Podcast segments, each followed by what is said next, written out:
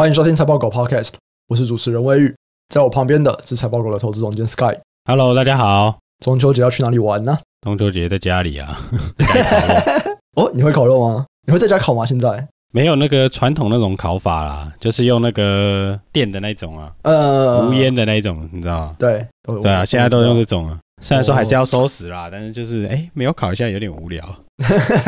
你有没有觉得烤肉有一种随着年纪有种转变？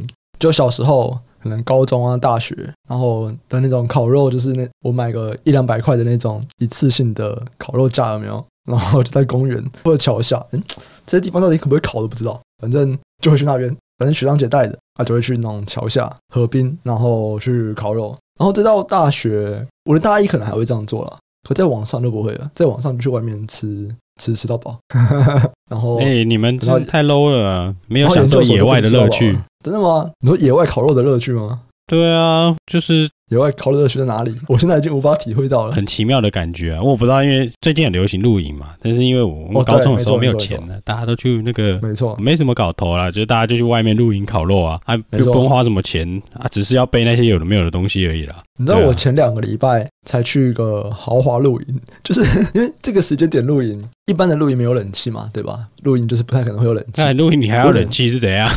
我有点受不了。然后我就去了一个豪华露营，那个豪华露营就真的就是有冷气，好吧？然后你们太瞎了。他们他在看那种烤肉是什么，你知道吗？就他的烤肉也不是那种，就是一个架子架起来，不是？哎，他就是那种你看美国，我知道就是美国那种烧烤的，对吧？那种对对对对对对对，超大型烤肉架，还有瓦斯炉让你去煮火锅的，这个不叫露营，我觉得不错。啊，我就知道，我觉得不错。我对露营我还有点，就我露营过了啊啊！你这个天气要去露营，我现在已经可以了。我发现这两天已经开始转凉了。可是你就想前两周、前三周那个时候，我靠，那个时候没有冷气，那怎么睡啊？晚上没办法吧？不会啦，山上没这么热啦，晚上还好，晚上其实蛮凉的。让我思考一下，我那天很像是对，没有，多数都是啦。你你去山上营地，晚上一定会比较凉啦，不会热到你睡不着啦。啊，不行，我光想象我还是有点受不了。你可以带电风扇。啊，我们来，我们来聊今天的第一个主题。今天的第一个主题是来看一下这个电子纸的行李标签。你知道我有一个前几天我跟就是我们上高中吧，高中同学的生日，然后他就他就办一个 party 这样子，哇，他真的是蛮狂的了。反正就是包下了四栋民宿，就让我们大家在那边三天两夜，然后就跟几个学长聊天这样子。然后我有一个学长，他现在也在金融业，他就说，哎，他今年就是一直在跟别人讲说买元泰，那当然现在已经不行了，可是他就说。就是今年很早，他就知道说，哎，元太这次今年是他的爆发年这样子。你知道，我听到这个我就觉得有点怪怪的啦，因为元太每一年都讲他是爆发年，所以他是永丰的。我不太确定他现在在哪一家，对不对？就元太每一年都讲他爆发年，然后哎，今年看起来真的是股价比较好了。不过我们还是先来讲它这个背景哦。简单来说啊，就是我们现在出国不是都有那个标签纸？那个标签纸其实它是很不环保的东西嘛，然后是一次性的，所以其实电子纸一直想要打这个市场。如果我们今天的这个心理标签啊，它改用电子纸，那它就可以变得比较环保。那其实像这种东西，之前如果大家还有印象的话，大概两三年前吧，正要就有说他跟 Remova 会有合作来做这个东西啊。可是当时讲了，哎，后来也无疾而终，感觉下也没有爆发。对，这个应该是在疫情前几年哦，所以没有爆发也不是因为疫情的关系，反正就是也没有真的做好。哎，不止前几年哦，我记得应该是一七一八年哦。对啊，我就说。对啊，哎，一七一八年已经不是两三年了。对，就它不是因为疫情的影响，所以没有做起来的，就是不是更早，就是哎，公司讲了啊，就是没有做起来。但是呢，现在美国阿拉斯加航空在七月就宣布，它下半年要推出这个电子纸的行李标签。那这个跟之前可能不太一样，不太一样的点在之前像正要跟 Rimowa。Remova 它是行李箱嘛，对不对？主要是行李箱的公司。那这次则是航空公司哦，航空公司讲起来可能更有，毕竟是他们的公司宣布的嘛，所以可能就更有可信度一点了。然后在民航相关的规定，其实他们也会有一些相关的认证啊，例如说像电子产品，其实是安检起来就是比较不一样嘛。所以像有电池的电子产品是不可以随飞机托运的，它需要一些专门的测试认证。所以目前呢、啊，如果你不要有就是。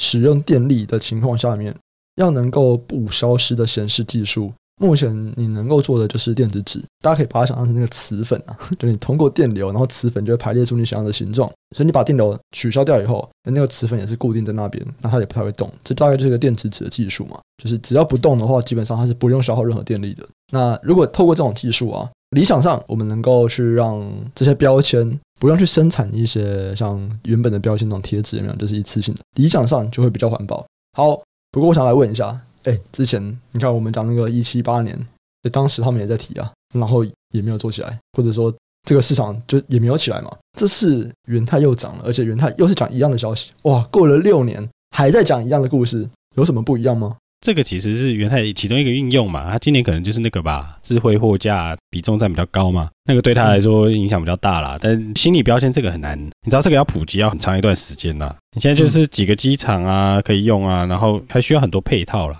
因为不管怎么样，它虽然不用电池，什么 NFC 射频感应、电流就可以刷新什么的，它故障了嘞。嗯，对啊，这一定要有备援的啊，不然行李不见很麻烦啊。对吧？当然，你用那个纸没有比较好啦，嗯、但是我觉得用这个好像暂时看不到，就大家一起采用那种渗透率提高啊，对吧？但当然，大家都一直想要试嘛。嗯、那现在这个时间点可能又比五六年前更适合，因为现在大家还要 ESG 嘛。五年前呢、啊，谁管你什么？我还 ESG 只是随便讲讲而已啊，谁管你 ESG 啊？嗯，对啊，现在可能大家比较对这个又更加重视一点啊。看起来是有人在推嘛，可是现在也是单一航空啊。我说实在，我觉得没有，也是蛮奇特的啊。就是过了五六年，成本没有。说啊，就是如果你很常出国，那可能有嘛。啊，没有啊，我是说这个技术的成本有降吗？我相信一定有啊。过了那么多年了，折旧可能都变少了吧。嗯、只是电子纸很有趣啊，我觉得电子纸大家就讲很久嘛。可是电子纸真的量蛮多的，其实就电子书嘛。对，最大的应用还是电子书，因为电子书面积又大。然后需门又多，就是嗯量又多，量对量对啊，哎，可是你说真的买电子书的台湾啦，就台台湾看这两年 Kobo 进来，大家比较有在买以外，哎，其实我觉得普及度其实还是没有到非常非常高啦。说实在的，对，因为那个价格价还是有一些就是天花板吧。嗯嗯。我觉得跟大家的阅读量也还是有差了。诶，对啦，但这个就不予置评。但是你说这个东西要进行巨大的产业的改变，那个真的是需要一段时间嘛？就是什么你要形成保龄球道嘛，然后呃龙卷风暴嘛，对不对？才有可能进入这个大量的成熟时期嘛。这个东西在现在还是在起步中啊。只是说，我自己本来以为一七八年那个时候就在起步，没有，现在还在起步而已。就是因为这起步期有点久啊，这个这个前面怎么都没有，那这只能等待其他的航空公司，或是我觉得就甚至是最好是有机场直接愿意说啊，我这个机场就是要用这个啦，那那个就很快。可是那个机会是低的啦，他没有办法叫大家都要用这个嘛。对啊。可是你这些基础的备援措施是，我自己觉得是应该是蛮需要的啦。对，你不可能就是说好，我某航空公司用这个。就我飞到一个假设某个地方的机场好了啊，假设台湾的机场啊，它机场应该很少人用电子的这个行李标签嘛，它、啊、出 trouble 怎么办？对，你说那个行李是大家用丢的嘛？如果不小心故障怎么办？真 的真的，你折一下这样。对啊，我就说如果不小心故障怎么办嘛？都是要有其他的配套的，我不是说他没有办法解决，是要有其他的配套去处理啊。嗯、啊，当然你也可以说不见就保险啊，这也 OK 啦。对啊，只是说这种生态系的建设，我觉得要花很长的时间啊。当然是很好的，有巨大的想象空间，但是需要很长的时间啊。好了，反正这些我也是跳过，因为 台湾就是主要就是这两间公司嘛，这两间公司真的是太喜欢讲这么大的东西了。然后就我投资多久就被骗了多久，所以 人生就是这样啊。好了，我觉得他们可能就一直有在努力啦，我相信他们一直有在努力啦。但是真的老板太喜欢讲的很好了，可是就没有那么快。这个也不是一次两次，真的是不只是一次两次啊，一直几乎每一年都是一样的状况。所以我觉得很难判断，就是这个导入的状况到底是怎么样。没错，我也是那么认同。好，那再来进入到今天一个比较有趣的题目啊，因为我们是财经时事放大镜嘛，这礼拜的财经的时事比较少一点，哎，不过其他的时事有。我们今天的主题就这个啊，今天的 podcast 标题就会是：如果要创业，应该开手摇饮还是开健身房？硬要创业啊，硬要参加别人的干屌大战。我们录音的这天是礼拜四，然后其实前一天晚上，哎，馆长就有开直播嘛，对，去跟那个廖老大，他还是蛮激动的。可其实我觉得馆长并没有拿出很科学专业的数据在告诉廖老大说，欸，为什么重训重要。他只是跟他说，嗯，这就是专业，你不懂。我其实同意这句话啦。不过，我们还是先来以这个产业的特性来去聊一下。呃，我们就先讲几个数据哦，比较就财务报表上面大家看到的数据。那因为台湾啊，不管是手摇饮还是健身房，其实都有上市柜嘛。那美国也是。比方来说，我们看以手摇饮来说，歇脚亭有上柜，它就是联发国际；然后快乐联盟就是亚明 KY，日出茶太。就是六角，那健身房我们也有健身工厂嘛，博文或者国外我们也有 Planet Fitness。好了，可能有人不认为 Planet Fitness 是健身房，但它还是健身房。那不是披萨店吗？不，它还是健身房，内用的那一种。如果我们去看这几间公司的财报啊，我们可以想象饮料店毛利率应该是比较高的，对吧？所以没有错。像我们讲联发国际啊、亚明啊或六角，他们的毛利率其实都是高于博文。哎，可是 Planet Fitness 的毛利率跟他们差不多，有可能是国内国外的原因，也有可能是因为 Planet Fitness 真的是披萨店啊。对啊，我觉得他米咋店啊，看数据我觉得是啊。但是当我们在看到营业利益率，就是我们不只考虑成本，我们把人事的这些相关的行销的费用也把它拿进来看的话，甚至我们看到税后净利率，哎，其实健身房的营业利益率跟税后净利率就大于手摇饮。换句话说，如果我们在看利润比率的组成这边呢、啊，我们会发现，哦，对，其实饮料店的毛利还蛮高的，大概就是四五十趴哦，他们就是一些粉啊、茶叶啊，然后。我现在可能比较多的果浆吧，果糖什么的，然后放到水里面摇一摇，诶，这样就可以卖了。对，所以他们的原物料成本相对来说比较低一点，占比比较低一点。所以我们可以看到，在毛利率这边呢、啊，手摇饮它们毛利率可以比较高。可是当我再把其他的费用、间接费用，不管像行销啊，或者像我猜授权金这边可能会是算在费用那边吧，然后把他们加一加以后，诶，他们的营业利率，手摇饮的营业利率跟税后净利率其实就比健身房来的低了。好，可是我们如果再往下看，去看他们的 ROE。哎，ROE 其实都差不多。那为什么？就是因为像手摇饮，他们其实是会需要快速的周转，所以他们在拼的其实就是在说，哎，我的利润虽然没有那么高，但我就是要拼量。那相对来说，健身房呢，则是我的利润率可以拉得比较高一点点，那我的量就没有手摇饮的那么多。如果我们去看他们的资产状况，其实这边也有很明显的差距哦。所有的这些手摇饮，你可以看到说，他们大部分的资产其实都是在流动资产。但是在健身房这边，我大部分的资产其实都是固定资产，或者像博文，博文大概有快一半的资产是其余资产。那如果再去细看细算的话，就是使用权资产。简单来说就是猪啊，就是租地、租场地的费用、租场馆啊，然后租地啊，盖健身房啊，只要你从租的，现在都是算在那个使用权资产那边。所以他们有四十九趴的其余资产，三十六趴的固定资产，这应该就是他们的设备了。整个流动资产其实这样加一加，大概就是十几，应该不到二十趴这样。可以看得出来，这两种产业他们的业态是蛮不一样。我刚讲了蛮多财报的东西，我们像第一次 podcast 讲那么多财报的东西，突然真的有财报狗的感觉。对，所以平常是讲什么八卦狗？本来在讲产业啊，对不对？差点变成产业狗。哇，讲了一点财报的东西，突然有种财报狗的感觉。奇妙的想法。我们刚刚这样子大概聊了一些这两个产业，他们在财报上面所可以看到的不一样。一个它是拼高周转，一个则是在说，哎，我的利润比率会比较高，所以我的周转可能没有像手摇椅来的那么高。再来就是他们的资产的组成比例其实会差非常多。手摇椅他们会有很大一块是在他们的流动资产的部分，但是在健身房，哇，这个八九成全部都是在固定资产的部分。那如果我们看完以上这些数据，然后再配合我们对这两个产业的了解，因为我们两个应该都是也都有去健身房嘛，啊，手摇饮也喝不少嘛，对不对？一个礼拜也是喝个四五杯，也不少。如果你要创业，你要开手摇饮还是要开健身房呢？我一定开手摇饮的啊！诶，为什么？因为健身房比较难赚啊。哦，所以如果今天馆长跟廖老大有一个外差的赌局，你会赌廖老大赢是不是？不是诶，这两个不一样的意思啦。应该说，你健身房就是重资本嘛。你刚刚不是说要有很多的固定资产吗？对对对。那很多固定资产这种东西就是一翻两瞪眼。你做得好呢，你就是赚比较多。但是你的风险其实就投入成本来看，你的风险是比较大的嘛，你收不回本金的机会比较高啦。真的吗？真的啊，真的啊。当然了，我这个是以一个我个人的看法嘛。反正饮料这种是时机财嘛，你在好的时间点，如果开到一间就是算蛮红的茶饮啊，你可能 maybe 你的 payback period 就是你的还本期间，可能 maybe 是在两年以内啊。嗯。但你健身房是比较偏细水长流的嘛。对，没错。对啊，所以你健身房不会两年就回本了啦。所以如果你是要拼回本。就是马上风险又没有，要是我一定选饮料店嘛。嗯，对，我就是要做一个短期的一两年的，我就喷回本，剩下随便啦，对不对？这有点像我拿回成本了，剩下就说，哎，有赚就继续做啊，没赚就收起来啊，就有点这个概念啦。所以你其实是因为投入成本，饮料店比较小，你下档风险的大小啦，我这样说好了，我是以下档风险的大小，如果你是以上档风险的大小。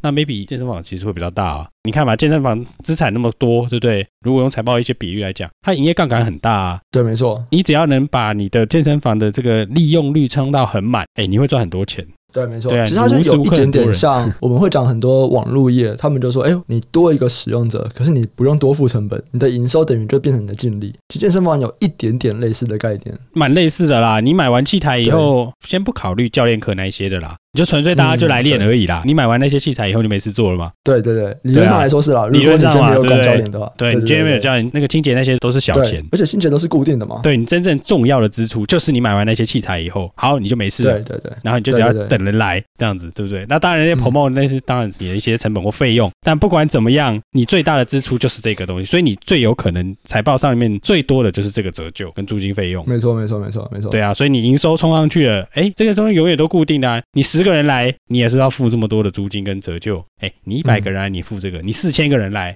五千个人，你也付这个哦。所以你如果有自己很有把握，这个接收在没问题啦，五六五六千个人来催泪啊，对不对？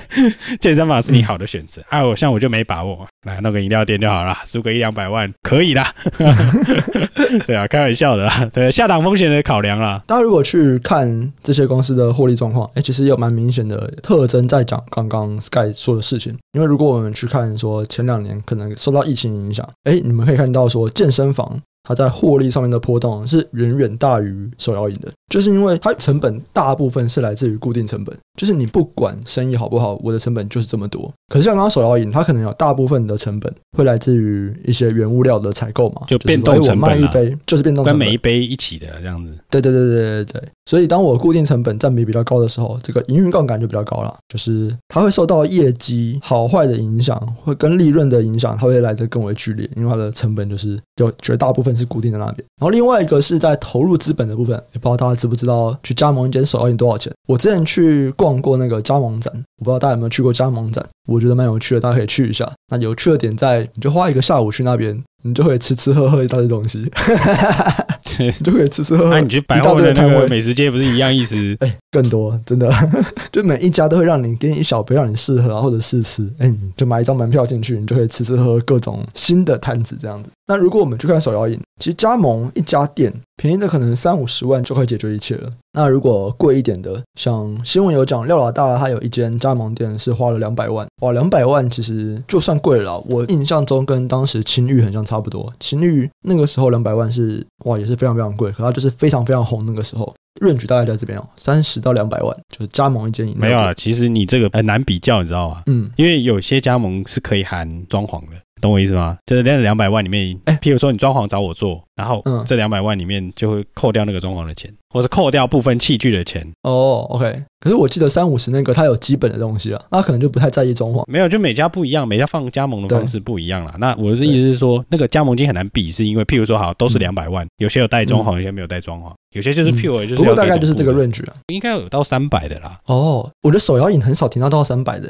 你说在其他的像鲜芋仙啊这种是比较属于吃的东西，然后场地要比较大的，哎，这种我有听过到到三百四百。可是手摇饮。哎，不知道哎，现在台湾手摇饮加黄金最贵是谁啊？不确定啊，推陈出新嘛，总是会有新梗。对对对，应该马古，马古好像蛮贵的哦，真的哦。对啊，OK 啦，因为我觉得像这种比较新的饮料店，哎，麻古算新吗？啊，像马古啊，或者像龟记哦，我超常喝龟记。其实像他们这些，你会看得出来，他们装潢的那个都有很要求要一定的风格啦。所以我可以想象说，他们可能会来的更贵，然后品牌形象你需要维持的更好。那我觉得五十岚相较来说，哦，五十岚真的好厉害哦，它可以撑这么久。但是它在风格的细节。就没有监管的像马古或者像硅基这么严格的感觉，它还是一看就是哦，这家就是五十岚。可是我觉得你可以看得到说，有一些五十岚里面感觉堆了很多东西，就是比较乱一点点。可是我们在讲另外两种，哎，我好像比较少看到比较乱的感觉。不管怎么样，哎，饮料店价贵在这个 range，健身房就不一样。这边跟大家讲个小秘密，就是之前财报狗，哎，也不要讲财报狗，其实就 Jeff，本来有想过要不要来顶让下来之前财报狗楼下的一间健身房，哇，那时候听着觉得蛮开心的，以后财报狗就有一个员工健身房。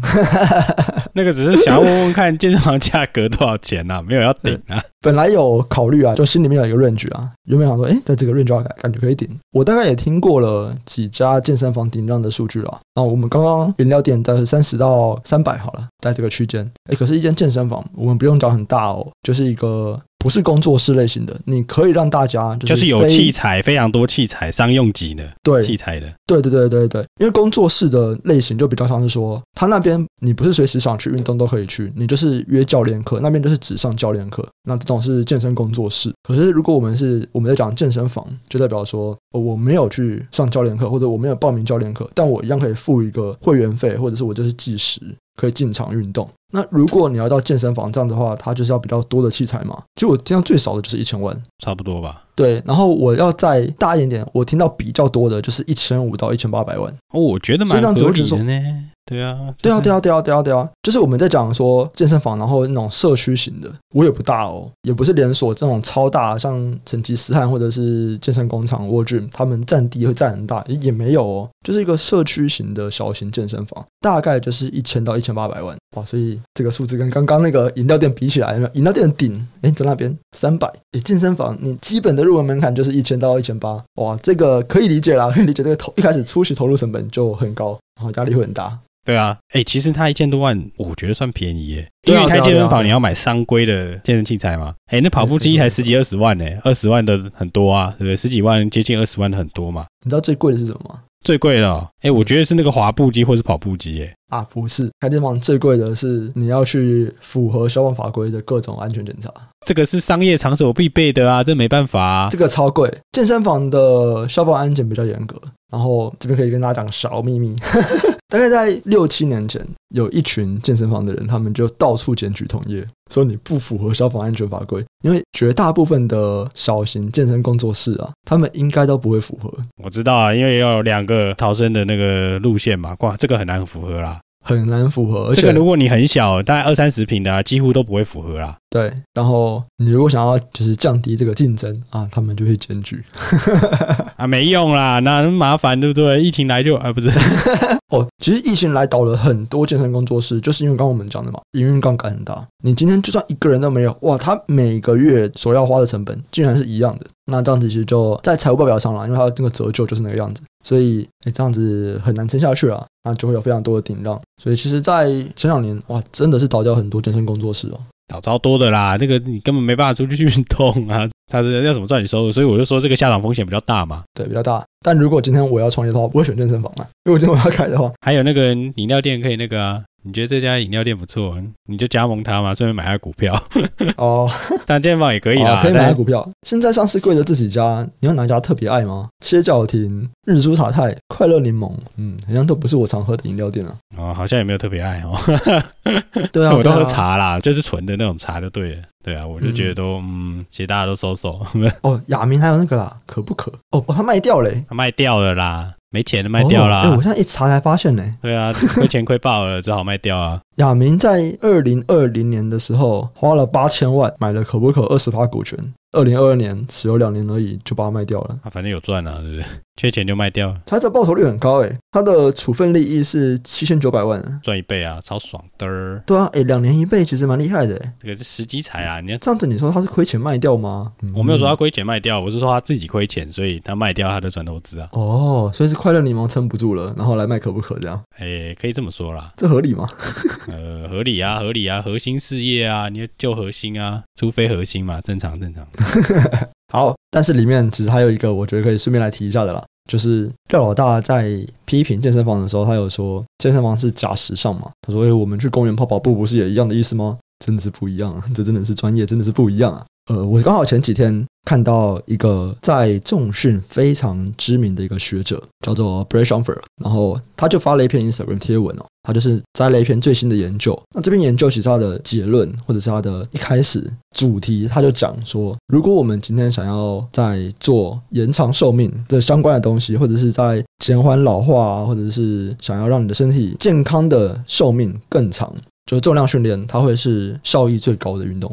那为什么？其实我们如果去看，我看过一个说法是这样子啦：如果今天你到了四十岁，然后你还活着，那你接下来你的死亡原因大概会跟三个东西有关，就是我们主要的三大慢性病会有关。第一个就是心血管相关疾病，那包含上心脏病啊、中风；第二个是癌症；第三个则是神经退化性疾病，就是阿兹海默症、失智。所以，如果今天你到了四十岁，诶，你还算健康，对，你还有一些自理能力，那你接下来你的课题，如果你想要活得比较好的话，生活品质比较好的话，你应该要想办法去预防这三种慢性病。或者是延缓这三种慢性病恶化的程度。那在这三个里面，其实重训它都占有一席之地哦。不管像我们在讲心血管疾病，那你当然就想要去增加你的心肺耐力嘛。心肺耐力有氧也可以，然后重训也可以增加。那如果我们是去看神经退化性疾病，像阿兹海默症，其实也有一些研究证明这些东西跟你的肌肉量是有关的。然后你会觉得说，哎，难道我们重训就要练成那种大肌肉吗？其实不是哦。比方说，你今天你抱小孩，抱你的儿女啊。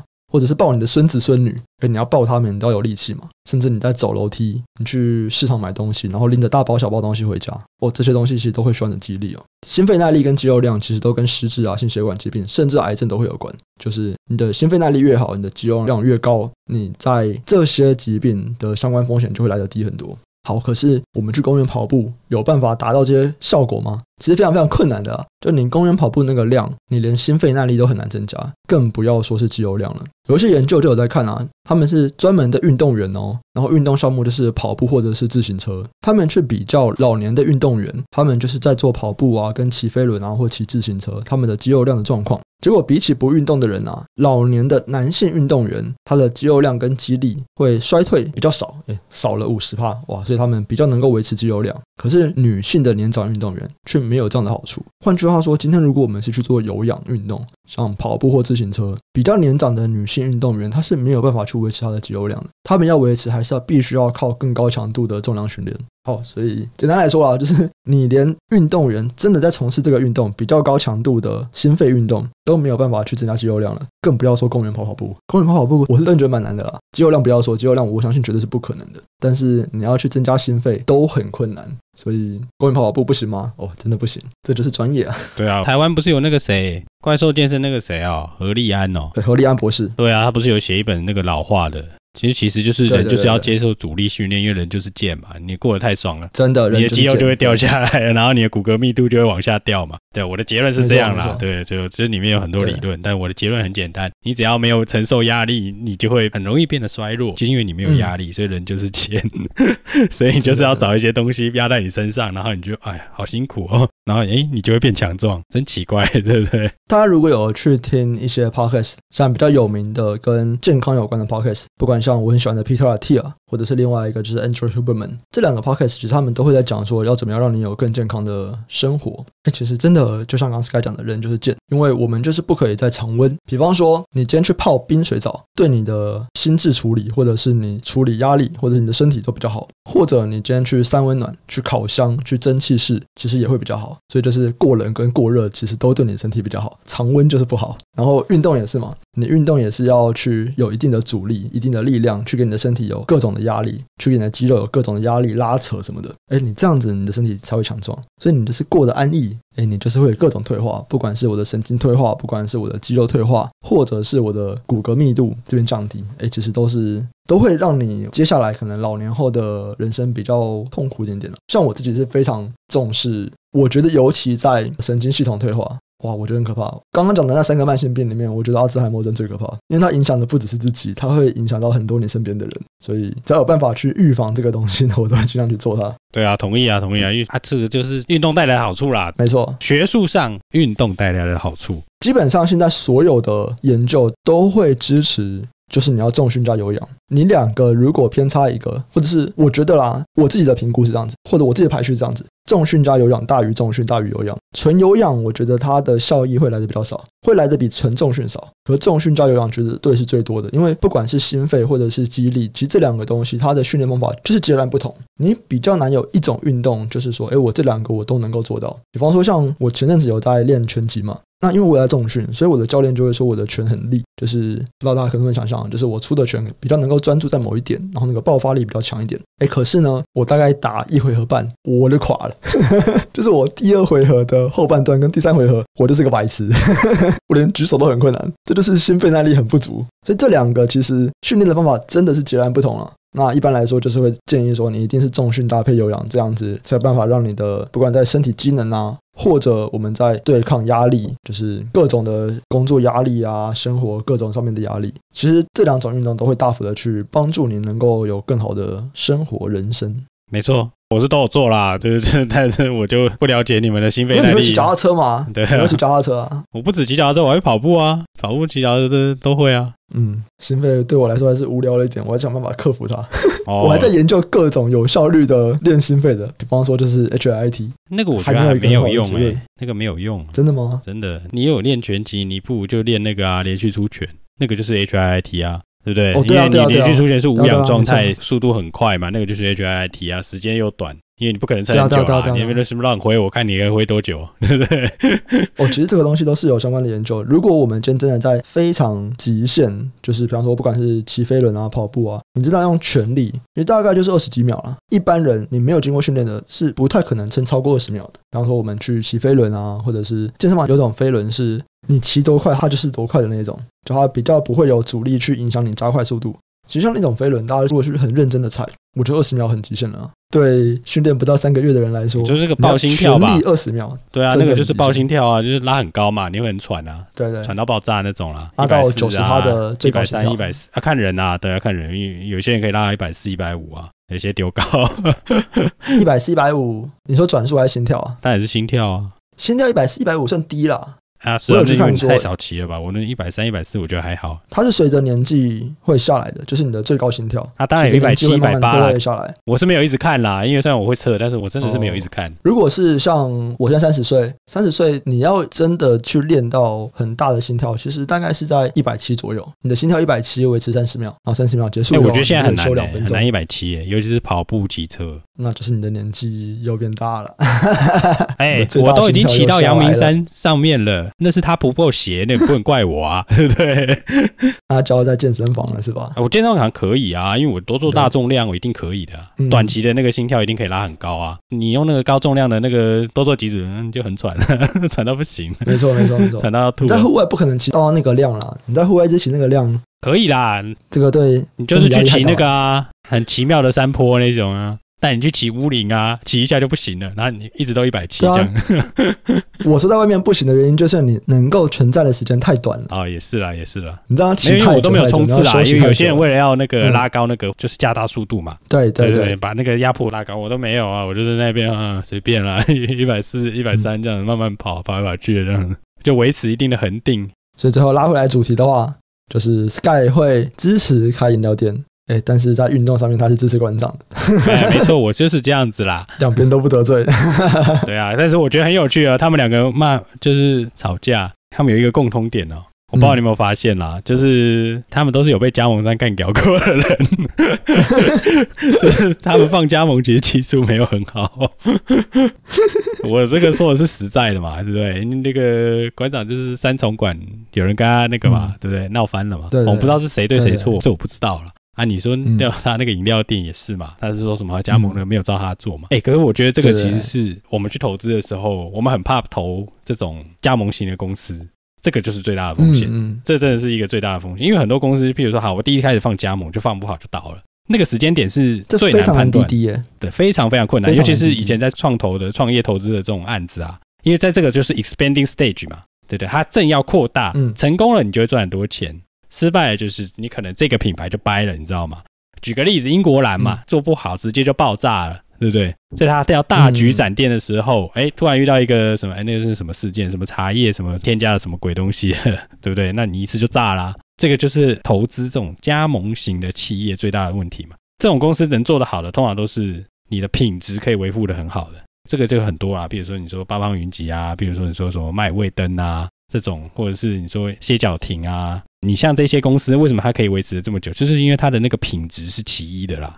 那你品质要其一，这个东西真的是每一家有每一家的督导的方式跟管理的方式就对了，那个真的就是核心，也不容易就对了。因为其实我觉得像刚刚讲这些加盟的上的跟加盟总部的这种纠纷，这其实每天都有。可我觉得门道就在这里啊！你看他们在吵什么东西，你就大概知道这间加盟的企业有没有机会了。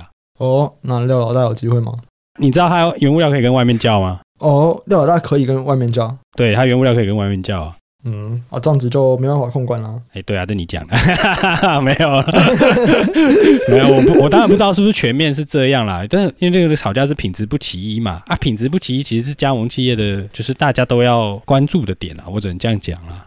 对啊，因为等于你这牌子的东西不是一样的嘛，嗯，这个就很麻烦啦。说实在的，因为这很难处理啊，你品质不一样，大家其实是看这个牌子去喝你饮料嘛。嗯，我如果是消费者的角度来说，我就是想减低搜寻成本啊，我直接讲啊，对不对？对啊，我比旁边买一家随便一家红茶店的红茶，味道可能有地雷嘛。对对啊，对对，我们先假设 Google 那个你不会看，你希望买安全牌，你希望买说，哎，你知道就是会好喝的牌子。对啊，因为它其实有两个属性嘛，一个就是你品牌 OK，然后这个大家有听过评价。那为什么大家有听过它呢？是因为它在网络上有流量嘛，对，它也有点网红流量变现的概念嘛，对不对？就两种不一样的概念嘛。但不管怎么样，你就是要降低搜寻成本嘛。但如果你品质不其一，你的搜寻成本其实就哎，好像又提高了，对不对？那你下一次就哎啊，之后当然就是回归到产品体验好不好的问题嘛。对，我只是说一开始大家你不知道的状况下去选择的时候，哎，像这种负面的新闻，其实我觉得影响不小，哎，嗯，对啊，这是我个人看法啦。那你说这种加盟企业就是要观察这些东西啊，这就是美嘎。那让外插赌局，你赌谁？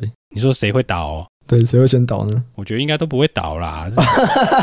这两个都是那种啊，大家都有自带流量，你知道吗？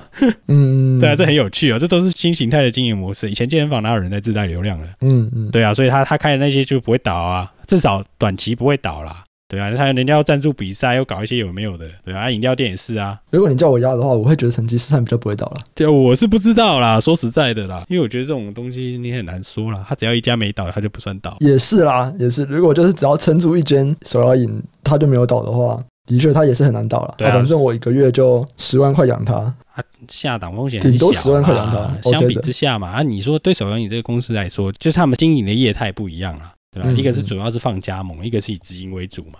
对啊，所以其实神奇在那边可能要花比较多的钱呐、啊，我只能这样讲，要投入的资源可能会相对高一点，资本比较密集啊，哈，这个说法啦。对，重资本啊，重资本、啊。但我觉得这个就是美嘎啦，就是我觉得这个就是可以去观察这个，哎，每家加盟企业大家在玩什么。因为很多人喜欢投资这种饮料嘛，嗯、商店呐、啊，哎，其实大家在看的其实就是这个、啊，你怎么放加盟？哎、嗯，每家旁边锅贴你吃一吃啊，同样牌子两家味道不一样，你一定气死了吧？对不对？嗯，对啊，所以那些的管控都是公司独有的机密啊。好了，那我们这集就先聊到这边，下期再见啦，拜拜，拜拜。